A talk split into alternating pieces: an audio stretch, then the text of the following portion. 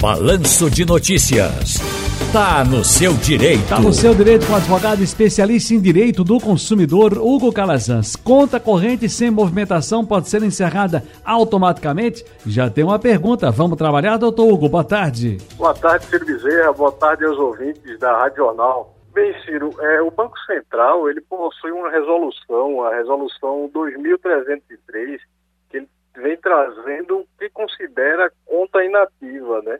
A conta inativa é considerada aquela que não possui movimentação por mais de seis meses. Passou seis meses sem movimentação do consumidor, aquela conta bancária é considerada inativa. E essa falta de movimentação da conta corrente, ela equivale ao seu encerramento, mesmo sem haver aquele cancelamento formal por parte do titular da conta, né? Então não, não pode ser autorizada o lançamento de tarifas e encargos a partir de então que justifiquem a existência de saldo negativo, mesmo sem esse encerramento formal da conta, né? Até porque, Ciro, é sabido que o banco ele possui os dados necessários para entrar em contato com o consumidor. Ele poderia notificar informando a existência o esquecimento de, da, do fechamento dessa conta, por exemplo. Né? Baseado nesse pensamento, o Tribunal de Justiça de São Paulo, em recente julgamento, ele condenou o banco por cobrar indevidamente valores referentes a essa conta inativa.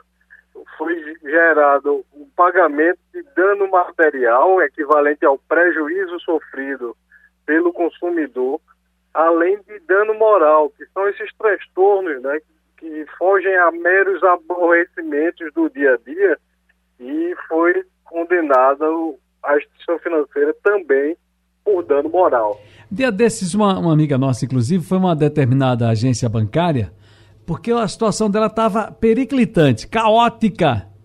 Ela tinha uma conta há muito tempo, achou que estava tranquilo, fechada a conta lá, esqueceu e as tarifas vinham sendo cobradas. Pode ser assim, as tarifas podem ser cobradas caso a conta não seja encerrada formalmente, mas que não haja nenhum tipo de movimento?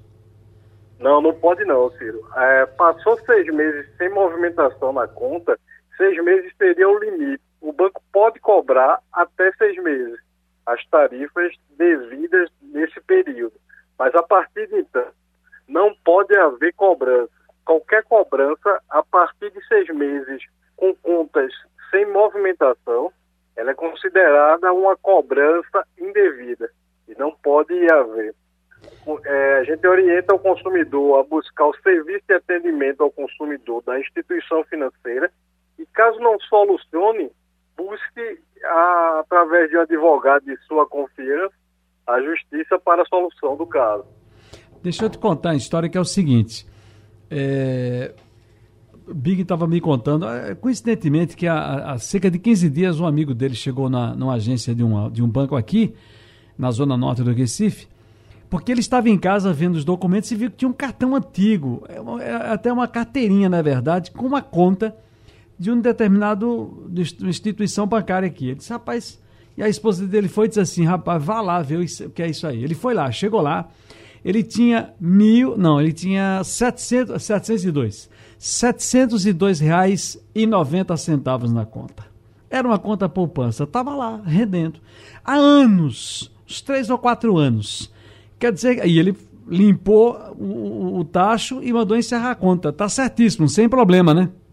Sem problema algum, seria uma sorte, né? Nos dias de hoje, você encontrar, ao invés de uma dívida, um crédito, né? Isso é pois motivo é. de festejar. Se o cliente sem débitos recebe ligações em nome da empresa insistindo em realizar a cobrança, como ele deve proceder?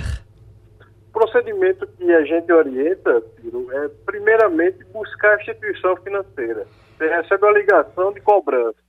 Você entra em contato com o serviço de atendimento ao consumidor daquele banco e tenta negociar você, com essa informação que a conta inativa a partir de seis meses não pode ser cobrada, você pode contestar junto ao serviço de atendimento ao consumidor.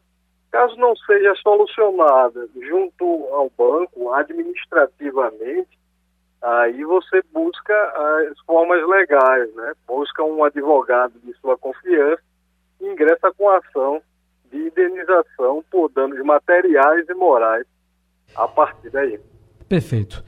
Doutor Hugo Calazans, muitíssimo obrigado, grande abraço. Ele é especialista em direito do consumidor. E vá lá, vá, fique, fique à vontade que a sua agenda hoje eu estou vendo que está gigante, que é para comemorar e celebrar os 44 anos também do Usto de Cangaçá. Vá-se embora. Vamos embora, vamos embora, Pedro. Um abração.